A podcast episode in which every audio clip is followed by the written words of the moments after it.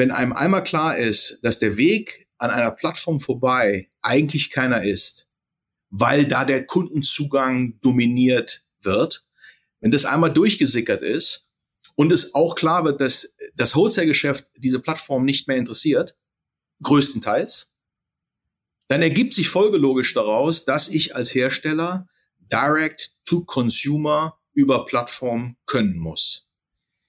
Und das ist äh, äh, wahrscheinlich, also da redet man jetzt so leicht drüber, aber das ist wahrscheinlich nichts anderes als ein kompletter Paradigmenwechsel für diese Firmen. Das kann größer nicht sein. Unser heutiger Gast blickt auf 20 Jahre E-Commerce-Erfahrung äh, zurück.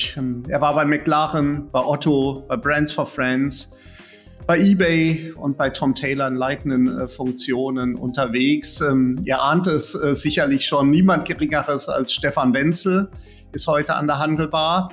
Ähm, mit Stefan habe ich intensiv über das Thema Click and Collect äh, diskutiert, auf die Fragestellung, welche Rolle eigentlich dem Handel noch zukommt in einer Welt, in der immer mehr Hersteller direkt sich an die Endkunden wenden, ähm, was Flächenkonzepte der Zukunft äh, dann auch sind in der digitalen äh, Welt und vor allen Dingen mit welcher Geschwindigkeit es jetzt gilt, digitale Konzepte umzusetzen.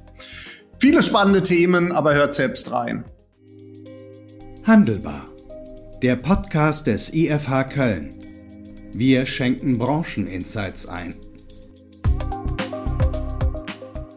Herzlich willkommen zur Handelbar, dem Podcast des IFH Köln. Und wieder mit einem ganz besonderen Gast. Ich möchte schon fast sagen, ein Dinosaurier des E-Commerce. Es freut einen ja immer ganz besonders, wenn jemand, wenn man auf jemanden trifft, der auf noch mehr Erfahrung da zurückblicken äh, kann im E-Commerce. Ich begrüße ganz, ganz herzlich äh, Stefan Wenzel. Hallo Stefan, grüße dich. Moin, moin. Schönen Gruß aus Hamburg. Stefan, äh, du bist natürlich äh, sehr, sehr bekannt äh, in der Szene. Man kennt dich von Otto, Brands for Friends, natürlich spätestens wahrscheinlich die meisten als Geschäftsführer eBay, dann CDO Tom Taylor. Zunächst mal zum Beginn ein paar Sätze von dir, eine Einordnung. Was hast du vielleicht auch gelernt aus den Stationen? Was hast du da alles so genauer dann auch gemacht? Und dann natürlich die Frage, was machst du aktuell? Ja, ja, sehr gerne. Ja, tatsächlich 22 Jahre äh, E-Commerce ähm, in vier sehr unterschiedlichen Geschäftsmodellen äh, hinter mich bringen dürfen. Ähm, und da ist so alles drin gewesen, wenn man ganz ehrlich ist, äh, von Pionierarbeit über Siedler bis Städteplanerarbeit, um in der Logik mal zu bleiben. Null Euro Umsatz bis über 10 Milliarden Handelsvolumen, äh, zwei Mitarbeiter und ein Hund bis hin zu über 400. Insofern extrem kunterbunter Mix. Äh, zweimal Niederlande, einmal England, dann natürlich Deutschland. Also auch geografisch äh, äh, ausreichend Abwechslung. Ähm, ja, das, da, sind Meilen, da sind zu viele Meilensteine drin, um da jetzt im Einzelnen drauf einzugehen. Aber der Mix ist im Endeffekt das, wo ich jetzt heute gefühlt extrem äh, von profitiere, weil es einfach gegeben ist, dass man äh, schnell abstrahieren kann, was passiert da eigentlich, in welcher Situation befindet sich jetzt sozusagen die Company, über die wir diskutieren. Was bedeutet dieser Kontext, der sich da draußen ja nicht erst seit Corona, aber insbesondere durch Corona natürlich beschleunigt, extrem verändert hat? Ähm, wie, was bedeutet das eigentlich äh, jetzt für die äh, einzelnen Go-to-Market-Strategien äh, der Marktteilnehmer. So. Und das genau, ist genau das, was ich jetzt heute auch mache. Ich bin seit Q3 letzten Jahres bei Tom Taylor raus äh, und arbeite sozusagen auf eigenen Account, helfe bei genau diesen Go-to-Market-Strategie, ja, Entwicklungen auf, bei Vorständen, bei Geschäftsführern, aber auch bei jungen Gründern, was machen wir eigentlich, wie, wie wollen wir denn den, den, den Markt sozusagen jetzt mit einem überzeugenden neuen Angebot überhaupt äh, äh, begeistern.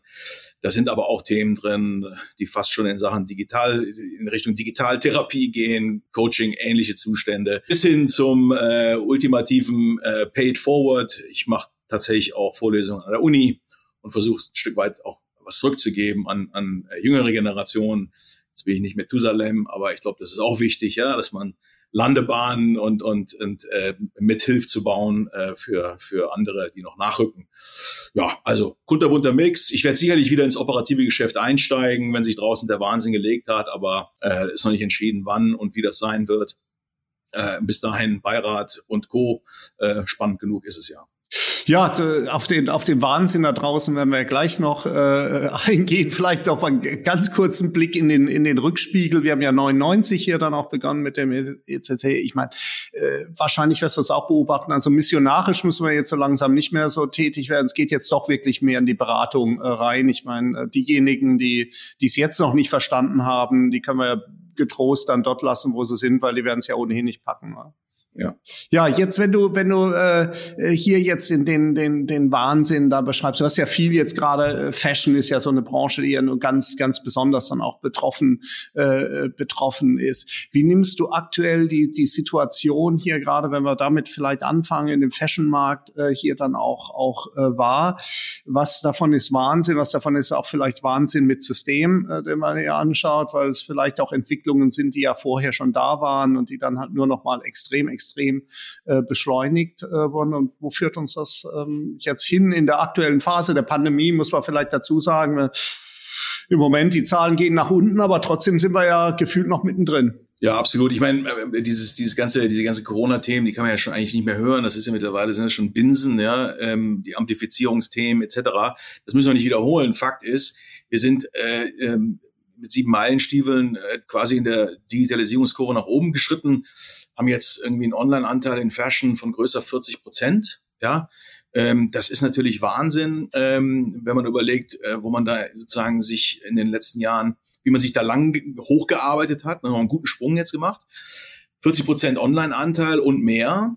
Das heißt, die, die magische 50 Prozent ist in Sichtweite und dann kann man jetzt äh, Szenariotechniken bemühen, äh, wie man will. Äh, es ist eher die Frage, wann sozusagen dann die 60 und 70 Prozent Hürden äh, gerissen werden und nicht ob. Ne, das sollte klar sein, dass wir sozusagen dieses, dieses, diese Verhaltensänderung, die jetzt äh, nochmal äh, beschleunigt wurde, die wird, das wird sich vielleicht etwas wieder in, in, in der Geschwindigkeit beruhigen, aber das wird natürlich auf einem höheren Niveau weiter wachsen. Jetzt gibt's ja zwei Theorien, wenn wir schon auch da nach vorne äh, äh, gucken. Die einen sagen, gut, Onlinehandel, klar, ähm, äh, die Leute lernen das jetzt oder viele lernen es jetzt nochmal in einer ganz anderen Intensität kennen, kaufen immer mehr Produkte, Produktkategorien, die sie früher ganz klassisch noch stationär gekauft haben, auch online und sind damit zufrieden. Das sehen wir ja auch in unseren, in unseren Research. Wir sehen ja die massiven Verschiebungen im Corona-Consumer-Check. Also beim letzten Umsätzen in der KW4 hatten, hatten äh, fast die Hälfte der Konsumenten gesagt, sie haben halt Käufe, die sie eigentlich stationär geplant haben, in der vergangenen Woche online getätigt. Also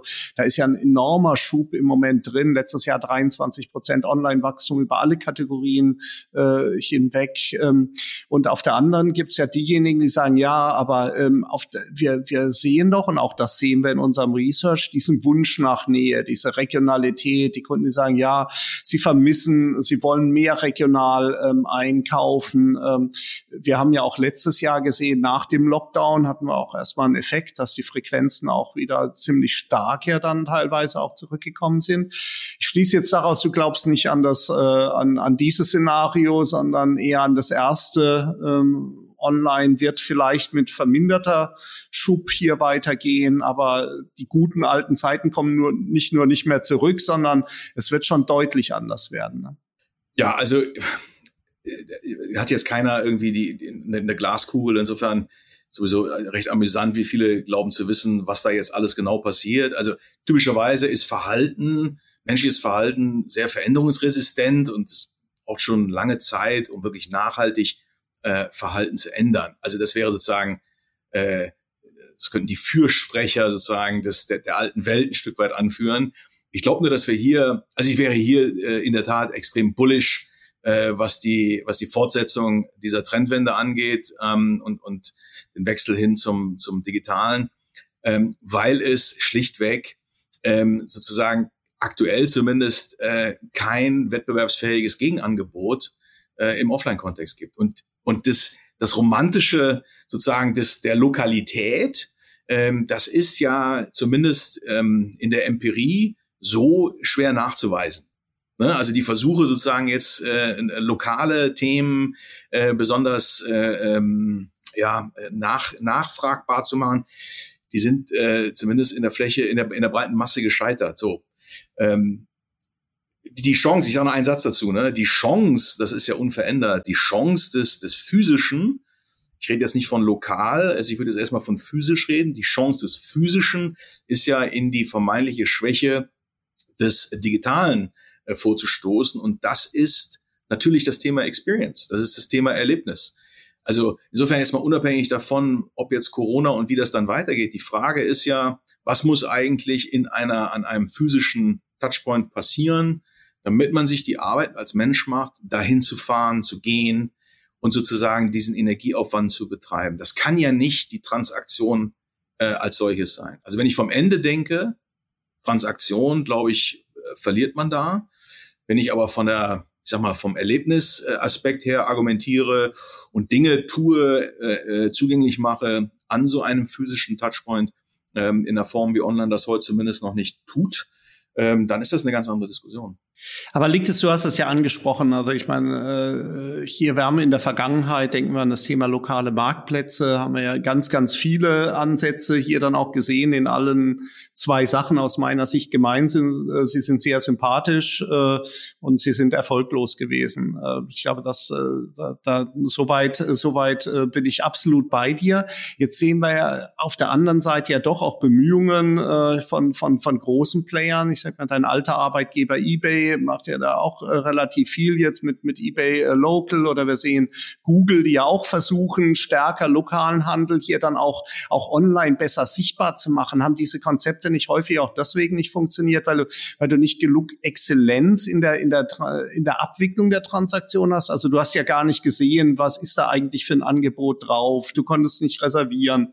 Du konntest, äh, äh nicht, nicht letztlich Services dann noch hinten dran legen und, und, und. Also äh, vielleicht ist ja auch das eine Chance, sage ich mal, jetzt durch eine, durch eine viel höhere Exzellenz jetzt auch dieser, dieser, dieser stationären Angebote auch auf der Transaktionsebene zu punkten, weil ich, ich sag mal, wie ich auch drauf komme. Ich hatte äh, ja ein Gespräch auch mit mit dem Kollegen äh, hier Hendrik Müller hier von Thalia äh, gesagt, also den läuft im Moment äh, wird in die Bude eingerannt beim Thema Click and Collect bei Büchern, ja sagen würdest, es gibt doch eigentlich gar keinen Grund, würden wir beide jetzt wahrscheinlich sagen, wo, warum soll ich denn ein Buch mir irgendwo abholen? Das kann ich mir doch bequem nach Hause schicken lassen und ich kriege da auch keinen anderen Preis. Aber offensichtlich gibt es ja Leute, die auch diese lokalen Services und sei es nur, äh, dass sie dieses Soziale dann wollen, dass sie mal wieder sprechen wollen mit einem, der, der ein paar Bücher rührt, trotzdem zu schätzen wissen. Ist das eine Chance aus seiner Sicht? Also, dass man da auch, oder ist es auch eine Herausforderung vielleicht so rum äh, gefragt, auch für die,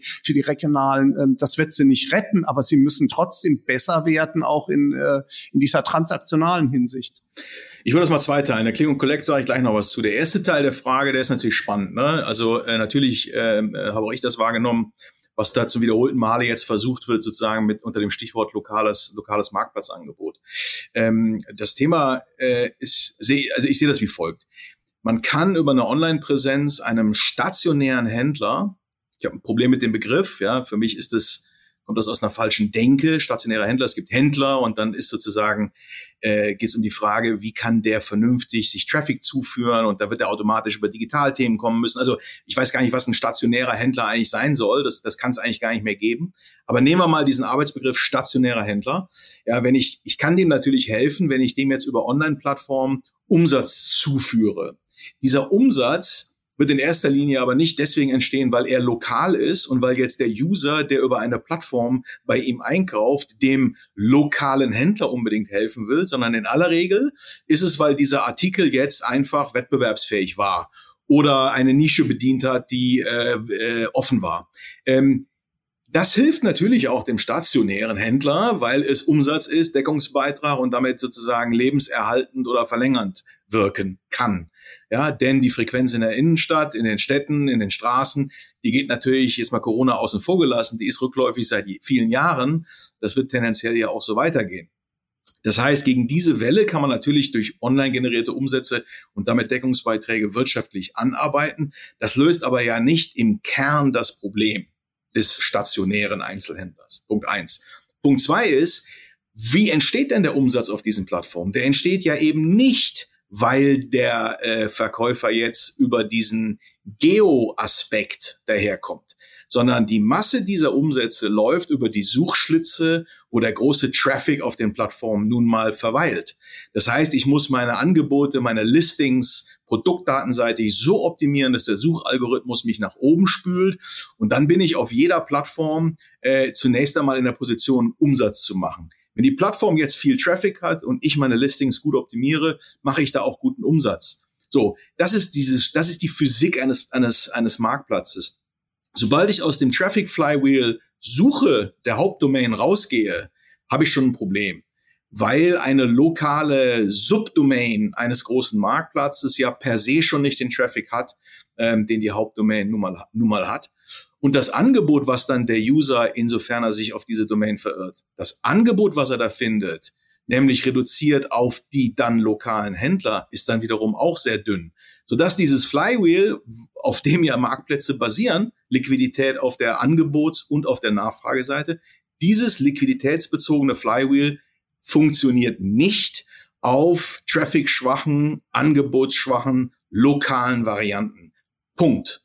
Das ist einfach so. Der Rest, und das finde ich völlig sympathisch und das kann ich auch nachvollziehen, der Rest ist PR. Und das ist auch alles gut. Und das, da kann man sich auch äh, mit profilieren und sie ins Gespräch bringen. Ist aber in Essenz nichts, womit man jetzt wirklich den Handel retten wird und schon gar nicht den stationären in dem Sinne. Kurzer Satz zum Click und Collect, äh, wie versprochen. Äh, bei 6% Umsatzanteil des gesamten Online-Geschäfts, Click und Collect, Online-Umsatzanteil 6%, kann man, glaube ich, nicht davon sprechen, dass das flächendeckend von den Kunden honoriert wird. Und ich persönlich ähm, tue mich auch schwer, mir vorzustellen, was eigentlich der Pitch bei diesem Click und Collect sein soll, weil es eigentlich ja die Kombination der beiden größten Nachteile der Kanäle ist. Ich kann es nicht vorher angucken und ich muss es mir auch noch selber abholen. Das ist eigentlich ja die schlechtestmögliche Kombination. Ich habe Fantasie bei bestimmten Warengruppen, wo ich zum Beispiel vor Ort dann noch mir etwas erklären lassen kann. Ich kann es mir demonstrieren lassen. Ich kann vielleicht notwendige Accessoires, Kabel, Verbindungsstücke, Dinge nochmal vor Ort sozusagen äh, angepasst auf meine Bedürfnisse nochmal mitnehmen. Also es gibt schon äh, Szenarien, wo ich Fantasie habe, dass der Use Case fliegt in der breiten Masse für, äh, ich sag mal, austauschbare Waren, die überall online verfügbar sind und mir nach Hause geschickt werden äh, fehlt mir zumindest zu 94 Prozent fehlt mir der Use Case. Jetzt mal über die breite Masse. Gut. Ja, ich, äh, ich versuche mal, ich versuche mal einen Impuls äh, diesbezüglich äh, äh, zu setzen, weil ich glaube, es ist tatsächlich ein Thema, dass man sich über den Use Case dann auch erarbeiten muss und vielleicht funktioniert es dann in der Masse eben nicht. Aber wenn wir uns anschauen, zum Beispiel kennst du auch hier Tim Hohmann, hier CEO von Ernstings Family, hat ja bei uns auch auf einer Veranstaltung nochmal diese 80 Prozent äh, äh genannt. Ähm, hier also 80 Prozent der Online-Käufe hier bei, äh, bei Ernstings Family werden in den Filialen abgeholt. Für mich ist da der Use Case dann aber so, dass ich vielleicht tatsächlich es schaffe, da das Beste aus den zwei Welten äh, zusammenzuführen. Nämlich zu sagen, ich habe eine Sicherheit, äh, ich habe eine bequeme Auswahl online von dem Produkt, was ich tatsächlich haben möchte. Ich, ich habe die Sicherheit, dass ich dieses Produkt auch kriege und ich kann dann trotzdem stationär da noch in Ruhe in Ruhe stöbern, weil für mich ist da der Use Case äh, der äh, in meinem jugendlichen Leichtsinn. Äh, du hast dann tatsächlich, du willst halt den Strampler in der richtigen Farbe haben, dir nützt da halt nichts für den Jungen jetzt äh, in rosa, für die allermeisten zumindestens werden lieber blau haben wollen. Du brauchst in blau, der nützt dir auch nichts, wenn eine Nummer zu klein ist. Und in den so kleinen Filialen hast du ja wenig Verfügbarkeit, also möchtest du die Sicherheit haben. Und wenn du dann aber dort bist, dann nimmst du noch äh, die, die anderen Artikel mit, die man dann eben sonst noch für, für Babys braucht. Also ich finde diesen, diesen Case jetzt relativ äh, einleuchtend.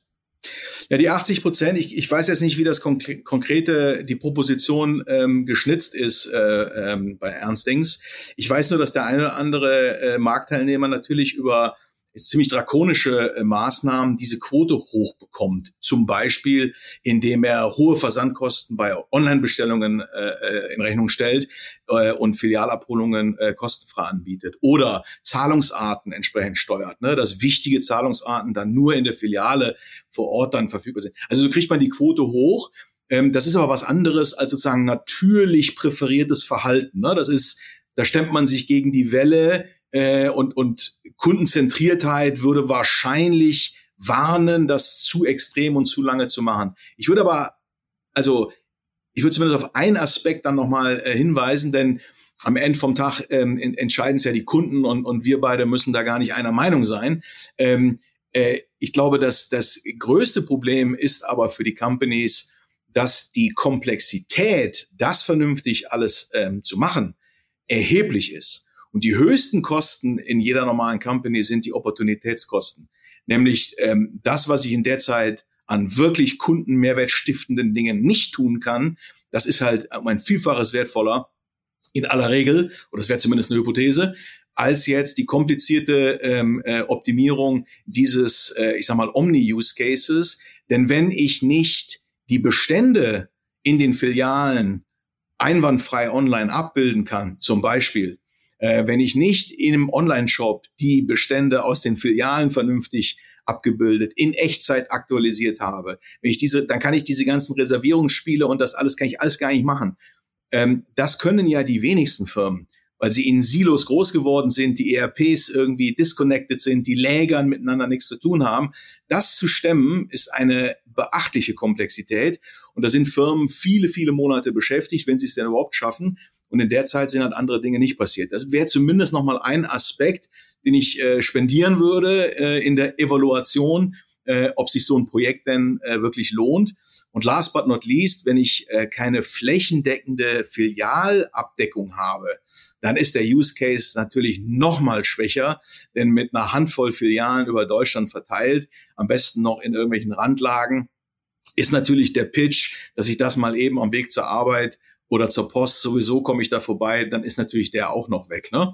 Ähm, so. Ja, also äh, äh, absolut, äh, absolut äh, fairer Punkt. Und ich denke, bei 95 Prozent Gemeinsamkeit ist natürlich auch spannend, über die 5 Prozent zu reden, wo wir vielleicht auch eine, eine andere Sicht haben. Ich werde, äh, aber dann bin ich auch für, ich versuche dich da auch nicht katholisch äh, zu machen. Ich werde dieses, dieses Thema ja auch mit dem äh, hier in der Handelbar mit dem Michael Mette diskutieren, hier von, von IKEA, äh, weil ich da auch aus eigener Erfahrung den Use Case auch äh, sehr interessant finde. Also du hast natürlich bei sperrigen Produkten natürlich dann auch das Thema Preis jetzt für die Haustürbelieferung. Das ist das eine äh, Thema, was ja dann durchaus auch wieder auf der Prozessseite äh, doch relevant ist. Und äh, du hast, äh, sag ich mal, für den Kunden vielleicht dann, für manche Kunden zumindestens, für die Expresskunden ein besseres Einkaufserlebnis, weil es einfach für mich, muss ich ganz ehrlich sagen, äh, dann auch sehr schön war, da einfach hinzufahren, einzuladen, wieder zurückzufahren. Ich habe gerne die 10 Euro investiert.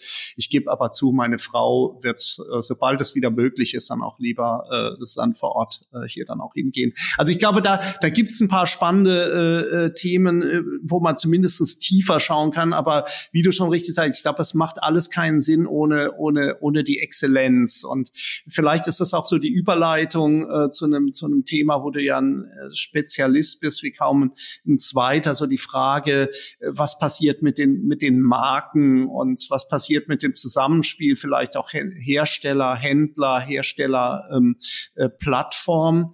Ich glaube, auch das hat ja dann viel mit Exzellenz zu tun, wenn wir nach vorne äh, schauen. Ähm, sag mal, wo ist aus deiner Sicht jetzt, wenn wir vielleicht wieder starten, um es danach breiter zu machen im Fashion-Bereich, wo wir ja ohnehin ja viele Vertikalisten haben, viele, wie stark man, wo ist denn überhaupt dann noch so der, äh, die, die Daseinsberechtigung für den, für den äh, Multilabel Händler am Ende des äh, Tages, wenn der, wenn die starke Marke ihren Job online macht? Ja, ähm, ist glaube ich das Thema schlechthin. Ne? Ähm, die große Frage ist, wie würde man die Landschaft, wie, nochmal, ne, Tektonik, wie würde man diese Landschaft eigentlich zeichnen, ich sag mal, für das Jahr 2030? Was, was glauben wir, wie die Handelslandschaft im Jahre 2030 von mir aus aussehen wird? Ne? Und ich, ich, ich keiner weiß es, aber ich halte es zumindest für eine, für eine belastbare äh, Hypothese, dass ähm, A, der Online-Anteil 70 Prozent plus betragen wird, Ad 1. Ad 2, glaube ich, ähm, darf man davon ausgehen, dass dieser hohe Anteil von zwei Spielarten oder Spielerarten dominiert wird. Das sind auf der einen Seite die Plattformen und auf der anderen Seite die Marken. Die Plattformen dominieren ja heute schon im Grunde online den Kundenzugang. Das werden sie weiter tun. Es wird weiter General, Generalisten wie Amazon, eBay oder andere geben und es gibt Spezialisten wie in Zalando und About You. oder keine Ahnung, auf Dauer dann Douglas. Also ne, in, in den Verticals gibt's da nochmal äh, Marktplatzangebote, Plattform slash Marktplatzangebote. Die werden diesen Kundenzugang äh, ähm, größtenteils dominieren und teilen sich diesen, diesen, diesen Raum dann wiederum mit den Marken. Die Marken sind der Inhalt auf den Plattformen. Die Plattformen werden immer weniger bereit sein, eigene Bestandsrisiken einzugehen. Das heißt, in einem überzeichneten Bild äh, tragen die Plattformen fast nur noch Marktplatzinventar. Und das führt dazu, dass die, die Verkäufer auf diesen Plattformen ähm, die Marken sind. Und für die Marken bedeutet das, dass das Wholesale von gestern das Plattformgeschäft von heute und morgen sein wird, aber mit einem Modellwechsel vom Wholesale in den Retail. Denn das Verkaufen auf Plattformen für Marken ist Direct to Consumer. Das können Sie natürlich über das Fulfillment Service der Plattform äh, abwickeln, aber letzten Endes ist es der Bestand der Marke, der dann auf den Plattformen verkauft wird, weil die Plattform das eigene Handelsgeschäft, wenn sie es überhaupt machen, absolut minimieren werden. Die werden Exclusives wollen, die wollen den, den heißen Scheiß, die wollen das, was kein anderer hat. Solche Dinge werden bevorratet aufs eigene äh, Risiko. Der Rest wird über, über Plattformen und Marktplatzanbindungen laufen. Das heißt, die, die Plattformen werden die Infrastruktur des, des, der Handelslandschaft ein Stück weit werden, ja, oder der, die maßgebliche Infrastruktur. Und die Masse, die, die, der Inhalt dessen, was gehandelt wird, der kommt über die Hersteller slash Marken auf die Plattformen in, in einem Direct-to-Consumer-Modell. Und die, die es können und wollen, werden dann noch Direct-to-Consumer über eigene Touchpoints äh, bedienen. So, das ist ein Stück weit zumindest eine aus meiner Sicht belastbare Hypothese, Szenario für den Handel in überschaubarer Zukunft. Also ist jetzt nicht 30 Jahre weg. So, und wenn das so ist, wenn das so ist, dann ist da A relativ wenig äh, Stationärhandel drin. B ist dieser Stationärhandel, wird der stark dominiert werden von diesen Marken, die Direct-to-Consumer dann auch analoge Touchpoints bedienen wollen, um ihre Markenstory zu erzählen. Das können tradiertere Marken sein, wie die Nikes dieser Welt. Das können aber auch digital nativ entwickelte Marken sein, die dann ein Stück weit äh, ihr Brandbuilding über, über physische Flächen unterstützen müssen und wollen. Ähm, und damit bleibt da eigentlich kaum noch Luft im Raum für das, was wir früher Multilabel äh, slash Fachhandel ähm, äh, genannt haben. Da ist extrem wenig Luft im Raum. Ähm, wenig heißt nicht keine, aber hm. wenn ich in, in Schwarz-Weiß-Bildern bleiben darf, dann ist da halt einfach äh, nicht viel Luft mehr, wird nicht mehr viel Luft vorhanden ja. So, und, und das hat nicht nur Implikationen äh, auf die Multilabel-Händler, deren Geschäftsmodell ein Stück weit ähm, ja zumindest endlich sich anfühlt oder sehr nischig wird, ja, was, was Volumen, es kann auch lokal sich dann beschränken, dass es Platzhirsche gibt, die dann trotzdem noch in ihrer, in ihrer Geografie irgendwie ein gutes, ein gutes Auskommen haben. Aber die, die, die großen äh, äh Spieler äh, werden das, aus meiner Sicht, werden die eine andere DNA haben. Heißt aber vor allen Dingen auch, was ich eben sagte, für die äh, Hersteller bedeutet das nichts anderes als ein Pivot, ein kompletter Modellwechsel von Wholesale hin zu einem Direct-to-Consumer-Modell über Plattformen oder, oder und über eigene Touchpoints. Das ist massiv. Das ist massiv.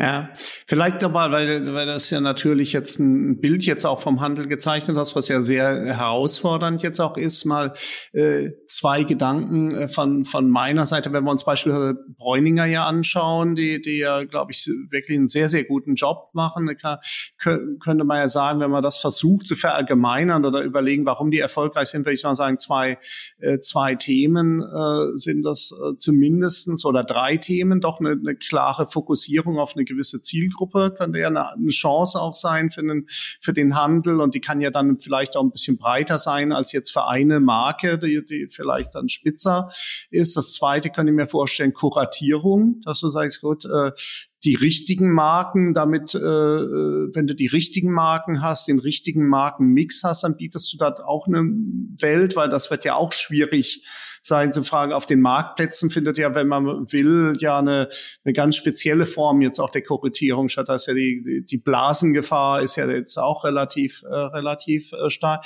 Dritte wäre vielleicht auch Services, äh, Schrägstrich Erlebnis, dass man sagt, gut, äh, du brauchst halt die Sansibar oder du brauchst halt äh, eine gewisse Gastronomie sehen wir ja, du sprachst lokale Platzhirsche an, äh, Engelhorn und Sturm, äh, glaube ich, äh, hier mit dem Sterne-Lokal dann auch in, in ihrem in ihrem Kaufhaus äh, oder in einem der Kaufhäuser dann auch drin. Sind das vielleicht so drei Möglichkeiten, äh, wenn wir es erstmal aus einer Handelssicht sehen? Wie kann ich mich positionieren? Klar auf die Zielgruppe, Kuratierung und, und Serviceerlebnis? Also die Frage ist ja, wie, wie sehen denn die Marken das auf Dauer? Ne? Weil das nützt ja nichts, dass der Händler sagt, ich sehe hier irgendwie ein Konzept. Sondern die Frage ist ja, wie viele Marken wird es auf Dauer geben, die sozusagen solche Modelle zulassen? So und ich meine Nike mal als ein prominentes Beispiel, die sehr aggressiv äh, gegen den Wholesale sozusagen äh, angehen, wenn man das so beschreiben will, als wenn es positiver formuliert, die ihr Direct-to-Consumer-Geschäft als absolute Prio deklarieren. Ja, own the game, own your game ist der Dame ihrer ihrer Strategie äh, und die sortieren äh, rigoros Zwischenhändler aus. So, jetzt ist ja die Frage, und das ist, macht Montclair und das macht Wellenstein und das, das machen halt viele. So, und jetzt ist die Frage, wenn das sozusagen ein Stück weit das Modell der Marken wird, weil sie auf der Plattform, auf den großen Online-Plattformen nur in einem Direct-to-Consumer-Modell oder viele nur in einem Direct-to-Consumer-Modell äh, noch verkaufen können, sie also genötigt werden, Direct-to-Consumer fähig zu werden als Firma, dann werden sie natürlich auch weiter Direct-to-Consumer in, in ihren eigenen Touchpoints forcieren, weil das gut für die Marke schlichtweg ist. Und dann muss man sehen, ähm, wie viele, ich sag mal, Multilabel-Spezialisten ähm, äh, wird es dann noch geben können. Ich bin völlig bei dir. Ne? Mai Theresa punktet ja zurzeit mit einer Kurationsleistung. Ja, und du siehst, das Gegenbeispiel ist Farfetch, ne, ähnliches Segment, aber ich, ich sage jetzt mal plump unkuratiert, ja. So, und du siehst da mal zwei äh, ziemlich, ja, gegen, gegensätzliche Ansätze sozusagen im gleichen Segment. Beide funktionieren. Farfetch mit weniger Wachstumsdynamik jetzt in den letzten Monaten als, als ein Mai Theresa, aber nach vorne mit deutlich größeren sozusagen Ansprüchen und, und mehr Vision. Und da gebe ich dir völlig recht. Ich glaube in der Tat, dass in Kuration und Erlebnis eine Schwäche ist oder umgekehrt formuliert eine Riesenopportunität, Online genauso wie offline. Also ja. Ähm, die Frage ist nur, bekomme ich überhaupt noch Zugang zu den Marken, die ich ja, den ich ja brauche, um dann überhaupt diese, sag mal, diese Experience, diese Kuration äh, dann, dann noch durchzuführen. So. Und ich, und ich, das wird über Jahre wahrscheinlich, äh, wird es, es wird Jahre dauern, bis das in so einem Extremstadium überhaupt mal ankommt. Aber um mal einen Punkt zu setzen, wenn 80 Prozent der attraktivsten Marken nur noch mit einer ganz kleinen, ganz kleinen Menge an Multilabel-Händlern arbeiten wird, dann ist, beschreibt das zumindest mal die Dynamik in dem Markt. Und dann gibt's vielleicht noch die von dir genannten. Und die werden exzellent in einer kleinen Geografie ähm, äh, performen, aber viel mehr wahrscheinlich nicht. Ja, das äh, große Worte gelassen ausgesprochen, Stefan. Äh, vielleicht lasse mich noch mal einen Gedanken äh, verdienen, ähm, das Thema D2C. Aber hat es nicht auch ähm, gewisse Grenzen. Also wenn ich mir jetzt Adidas zum Beispiel anschaue, habe ich jetzt von außen betrachtet das Gefühl, ist auch ein bisschen immer ans Austarieren. Was kannst du dann auch den, den, den aktuellen Marktpartnern ja dann auch, auch äh, zumuten? Äh, ich meine, das Interesse, den Touchpoint zu verlieren hin zu Kunden. Also wenn ich mir überlege jetzt äh, äh, bei uns im Ort, wenn jetzt der, der Sportfachhändler dann eben jetzt kein Adidas mehr hätte, was würde äh, passieren? Äh, dann würde die Fußballmannschaft halt in Puma auf auflaufen oder, oder in einer anderen äh, Marke. Also da würden ja schon auch Touchpoints hin zum Kunden auch, auch verloren gehen, wenn ich es jetzt so ganz extrem treibe. Ist es nicht auch ein, auch ein, äh, äh, sag ich mal, ein Austarieren letztlich? Wie ist es jetzt optimal? Welche Touchpoints muss ich selber besetzen aus der Markensicht und, und welche Touchpoints sind dann doch wieder besser im mehrstufigen Vertrieb dann auch zu erreichen? Ja, absolut. Und da wird sicherlich äh, nicht, nicht die, die, äh, ich sag mal, die eine Lösung, die eine Antwort geben. Das wird, das wird jede Marke für sich ein Stück weit, ein Stück weit wahrscheinlich äh, differenziert beantworten und anders machen. Aber ähm, wenn du dir die, die Statements da so durchliest und was du so hörst, dann ist denen das in Teilen auch einfach egal. Ja, wenn du in das, in das Töpfchen fällst, ähm, dass es nicht sozusagen äh, der Profilierung der Marke äh, hilft, dann bist du halt raus. Hm. So, das, das ist natürlich eine Form von, ich sag mal, kommerzieller äh, Brutalität oder Aggressivität oder wie immer du es nennen willst. Ähm, aber was die halt sagen, äh, ist, äh, die Marke, unsere Marke ist halt das Asset schlechthin. Ja. Also, weil Tonschuh machen viele. Die Frage ist, warum kaufe ich jetzt den mit den Streifen oder mit dem Swoosh und warum nicht? Das ist halt das Phänomen der Marke, das ist Begehrlichkeit, das ist Dopamin, da werden, da werden halt äh, Belohnung ins, im Belohnungszentrum werden Dinge getriggert, die halt übers Ratio hinausgehen. So und das, diese magische, diese magische Kraft der Marke, das ist jetzt je nachdem, wo du in der Pyramide bist, ja genau das, das Überlebensthema. Hm. Ja, so ja. und und deswegen kann ich das auch nachvollziehen, dass man sagt, alles, was da jetzt strategisch im Weg steht, was das verwässert, aus besten Gründen, ja, und die Fußballmannschaft in Klein-Klicksbühl tut mir auch total leid. Zu stommeln. Ah ja, schön. Aber das ist halt sozusagen aus einer Sicht einer, einer Überlebensstrategie oder Angriffsstrategie einer Marke für die nächsten 50 Jahre sind das dann Kollateralschäden, ähm, weil Marke ist halt, Marke zahlt Miete. Die zahlt, die zahlt die Gehälter. Es geht nur um diese Strahlkraft. Ja. Und da muss ich eher der Händler fragen, wie kann ich da jetzt äh, sozusagen ähm, ein Teil von werden? Ja, es gibt genug Beispiele aus der, aus der Sneaker-Welt, wo ganz kleine Händler es ja schaffen, über ihre, ich sag mal, Kredibilität, Echtheit in der Inszenierung, in ihrer Kreation, Kreativität, was Marketing und Social angeht. Die machen Sachen, ähm, die werden, dann sind das auf einmal Tier 1 Händler von einem Nike, obwohl die im Grunde kaum Umsatz machen, ja, in, äh, auf einer globalen Skala. Aber die machen halt einfach für die Marke so viel profilgebendes, äh, äh, Marketing, äh, dass die damit durchkommen und bei Nike gut gelistet sind. Deswegen ähm, wäre ich skeptisch, ähm, mit philanthropischen sozusagen äh, Linsen da drauf zu schauen, sondern würde mich auf den Stuhl der Marke setzen und sagen, was würde ich als Marke tun? Und das ist halt, Marke braucht, äh, ja, braucht, braucht sich selbst und muss die Strahlkraft erhalten und will natürlich äh, über geeignete Distributions- und Kommunikationswege äh, sozusagen natürlich auch Geschäft machen. Das ist, das ist klar. Aber da fallen viele, werden durchs Raster fallen. So ist es. Ja, da haben wir auch noch mal einen schönen Punkt zu, zu, zum Abschluss, glaube ich, auch als Klammer. Ich glaube, Marke, ich meine, auch der, auch der Händler muss ja, glaube ich, den Anspruch haben, eben zur Marke zu werden. Wenn wir uns äh, Lebensmittel anschauen, dann sehen wir ja hier, dass das eben äh, Rewe, Edeka, Aldi, Lidl und viele andere das geschafft haben, auch lokale Händler dann wirklich zu einer, zu einer Marke äh, zu werden. Ich glaube, am Ende des Tages können wir uns wahrscheinlich auch darauf äh, verständigen, die Marke gewinnt am Ende äh, derjenige, der eben stärker ist äh, in seiner Markenanziehung, der wird eben beim, äh, beim Konsumenten dann auch, auch gewinnen. Wir müssen leider auch schon so ein bisschen in den, in den Abschluss äh, hier dann auch wieder, wieder äh, blicken, äh, Stefan. Äh, du bist ja jetzt viel auch so in, in Beiräten und Kontrollgremien drin. Wenn wir, wenn wir vielleicht mal zum Schluss äh, uns auf deinen Stuhl setzen. Du hast jetzt äh, hier ein, äh, ein Unternehmen, äh, hier, das ist ein, ist ein Hersteller, so völlig egal, sagen wir mal äh, Fashion. Was wären so drei Punkte, die du mitgibst, so wenn er jetzt mal schaut, schaut mal auf die nächsten vielleicht, ich sage immer fünf Jahre ist das neue zehn Jahre, äh, schaut mal auf die nächsten fünf Jahre, äh, was müsst ihr unbedingt Stand jetzt, 20. Mai, hier dann auch 2021, was müsst ihr jetzt machen? Wo müsst ihr jetzt Gas geben? Was wären so die so drei Punkte, die du nennen würdest?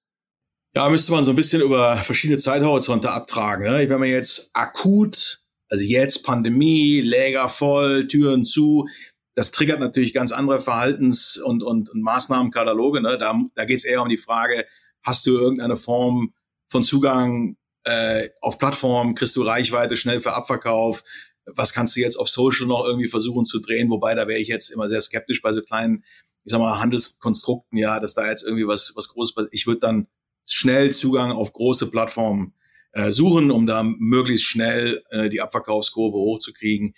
Ähm, das ist natürlich sozusagen, das gewinnt keinen Schönheitswettbewerb, da geht es um Cash, Liquidität und äh, Arbeitsplätze nach vorne sichern. Punkt eins. Ähm, wenn ich jetzt sozusagen diese akute Bedrohung mal äh, rausnehme und sage, okay, was sind denn die Themen, äh, mit denen ich jetzt beschäftigen muss, um, wenn du am anderen Ende des Ufers wieder auftauchst und noch atmen kannst, damit du dann auch wieder laufen kannst, da würde ich dringend mal in diese in dieses Szenario äh, Planning mal einsteigen und sagen, was glaubst du denn, äh, was jetzt in fünf Jahren an Umsatzverteilung über welche Kanäle kommen wird? Also was ist denn bitte deine Annahme, lieber Händler, wie jetzt diese tektonischen Platten sich äh, darstellen? Ja, also glaubst du, dass sozusagen dass, dass der, der Online-Anteil wieder runtergeht auf 20 Prozent oder sind es eher 60? Und über welche Distributionswege willst du jetzt an diesen Anteilen partizipieren? So, wenn, also, wenn man sich einmal die Karten gelegt hat, dass als, als, ich sag mal, Hersteller, äh, zum Beispiel von, von, von Fashion, von Bekleidung, wenn, wenn einem einmal klar ist, dass der Weg an einer Plattform vorbei eigentlich keiner ist, weil da der Kundenzugang dominiert wird. Wenn das einmal durchgesickert ist und es auch klar wird, dass das Wholesale-Geschäft diese Plattform nicht mehr interessiert, größtenteils, dann ergibt sich folgelogisch daraus, dass ich als Hersteller Direct to Consumer über Plattform können muss. Und das ist äh, äh, wahrscheinlich, also da redet man jetzt so leicht drüber, aber das ist wahrscheinlich nichts anderes als ein kompletter Paradigmenwechsel, für diese Firmen. Das kann größer nicht sein, weil das ein Retail-Modell ist. Ja, weil ich mich auf einmal mit ähm, Produktdatenfeeds beschäftigen muss, mit On-Site-Marketing, weil ich ähm, verstehen muss, wie Nachfrage auf Plattformen zyklisch bedient werden muss und, und, und. Das sind Dinge, da haben sich die Wholesale-sozialisierten äh, Hersteller nie mit beschäftigen müssen. Da wurden Paletten verschifft, mit äh, zwölf Monaten Vorlauf irgendwie bestellt und dann war gut. So, und, und wenn man das wirklich einmal durchdrungen hat und für sich in diesem Szenario nach vorne äh, das als Baustelle identifiziert hat, da hat man genug, genug vom Bug, um zu sagen, so, und wenn ich das wirklich machen will, dann muss ich jetzt leider mal in die Hände spucken und sagen, wie sieht denn jetzt so eine Transition aus? Denn beides, ganz im Ernst, beides in einer Firma zu können, halte ich für nahezu ausgeschlossen. Eine wholesale-sozialisierte Company macht nicht mal eben als Beifang, als Abfallprodukt vernünftiges Direct-to-Consumer. Das funktioniert nicht weil an jeder Stelle Pockets of Resistance sind, überall gibt sozusagen die, die Neinsager äh, und alles ist auf dieses Wholesale-Modell ausgerichtet. Vom Reporting über Planung, Steuerung, Logistik, alles ist Wholesale. Aus der, aus der Falle muss man raus und sagen, nein, es ist Direct-to-Consumer, äh, wenn ich auf Plattformen in Zukunft, also das neue Wholesale sind Plattformen, aber halt in einem Retail-Modell, sprich D2C. Das muss ich können.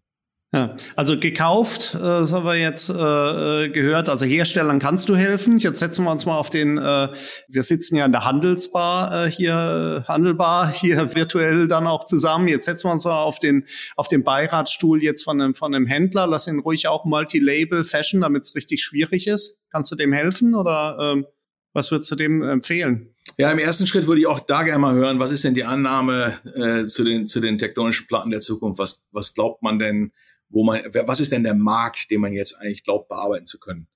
So, und was sind die Grundvoraussetzungen, um das, um das wiederum zu, zu können? Äh, Stichwort Markenzugang. Ne? So, wie realistisch ist das, was man sich da vornimmt? Nehmen wir mal an, das ist alles halbwegs realistisch, weil die, das Anspruchsniveau, ich sag mal, moderat ist, weil es tatsächlich auch eine Proposition gibt, die man mit Fantasie schärfen kann. Dann geht es, glaube ich, um die Frage, äh, was ist denn eigentlich jetzt für mich hier vor Ort der Pitch? Also wie kriege ich denn als lokal, als, als physisch präsenter Point of Sale, wie kriege ich denn jetzt eine, eine, ein Leistungsversprechen hier äh, mal ins Leben gerufen, ähm, äh, wo sich für den Konsumenten der Aufwand in die Stadt zu kommen wirklich rentiert? So, und da würde ich jedem immer wieder raten, zurück ins, ans, ans weiße Brett zu gehen und zu sagen, ja, dann erklär mir doch mal mit drei Sätzen, was ist denn dein USP? Überstrapaziertes, äh, überstrapazierte Abkürzung. Aber was ist es denn? Also, und jetzt sag mir nicht irgendwie, äh, wir haben hier nette, nette Verkäufer.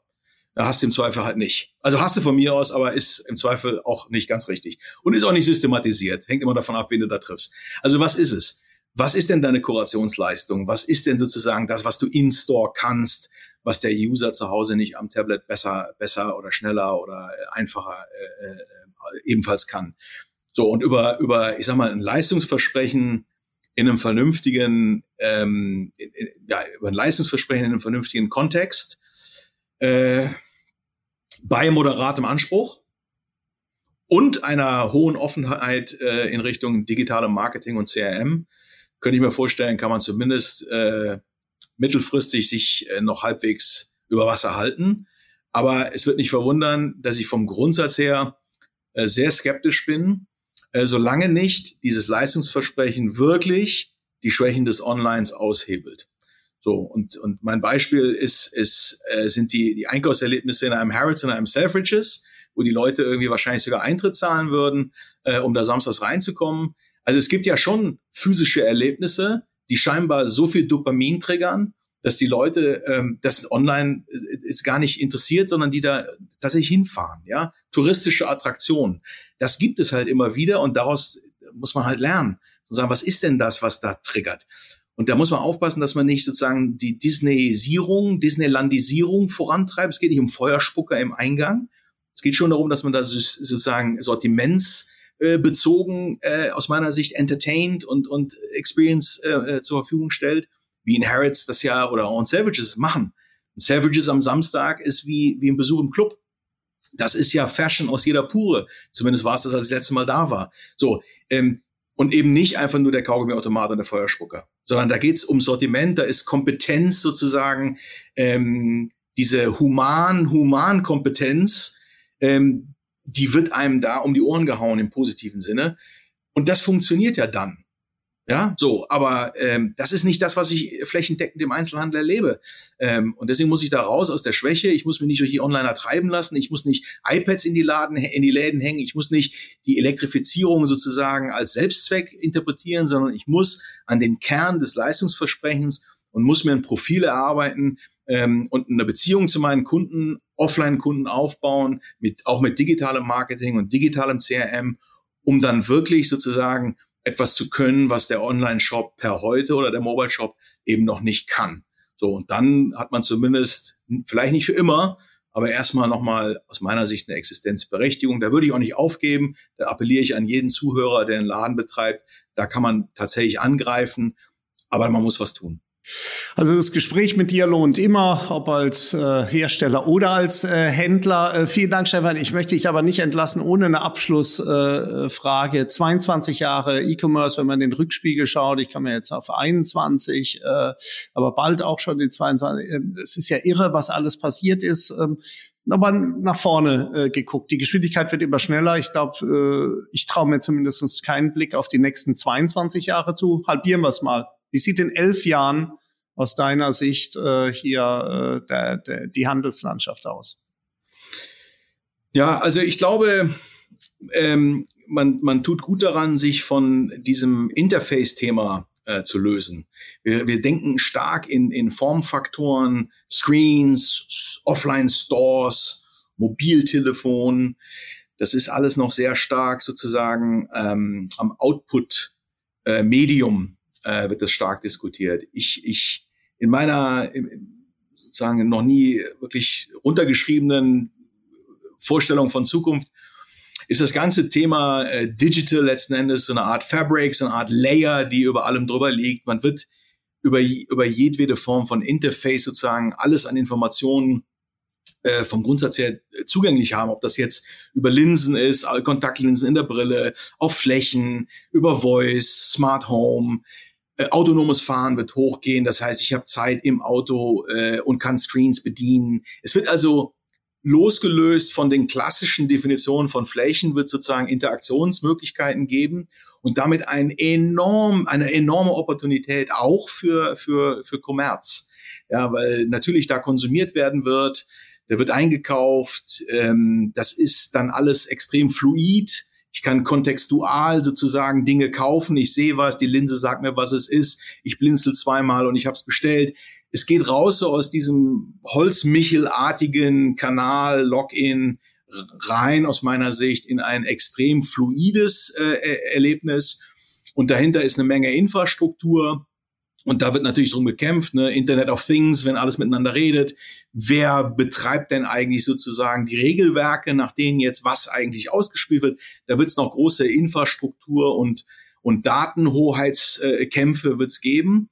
Aber am Ende vom Tag äh, wird es weiterhin darum gehen, ähm, diese neuen kommerziellen Opportunitäten über Flächen, wenn man so will, die aber überall sein werden, in jedweder Form ähm, augmentiert oder, oder reell, ähm, äh, diese Opportunitäten äh, sind immens. Und äh, das wird natürlich immer spannender. Und wenn ich an Mode denke, letzter Satz, dann hoffe ich, dass man in 10, 20 Jahren all diese Friktions- und Frustrationsmomente äh, äh, aus der Mode komplett rausbekommen hat. Das heißt, alles ist personalisiert. Es gibt keine Passformthemen mehr, weil alles passen wird.